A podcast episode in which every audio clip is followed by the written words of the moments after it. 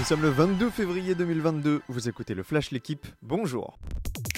Les supporters lillois rêvent de cette soirée depuis deux mois. Le grand jour est enfin arrivé, celui du déplacement à Stamford Bridge pour y défier Chelsea, match aller des huitièmes de finale de la Ligue des Champions.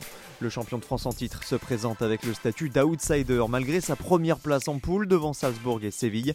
Le défi est immense, créer l'exploit sur le terrain des Blues, tenant du titre et récemment sacré champion du monde des clubs.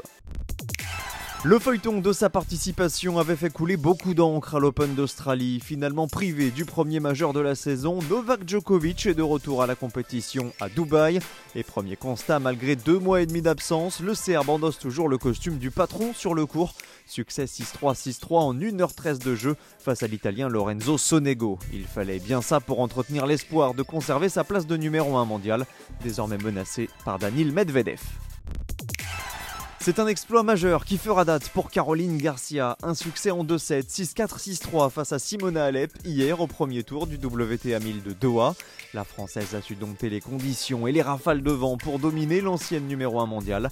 Caroline Garcia, désormais classée 76e à la WTA, a peut-être enfin lancé sa saison après son élimination dès son entrée en lice à l'Open d'Australie.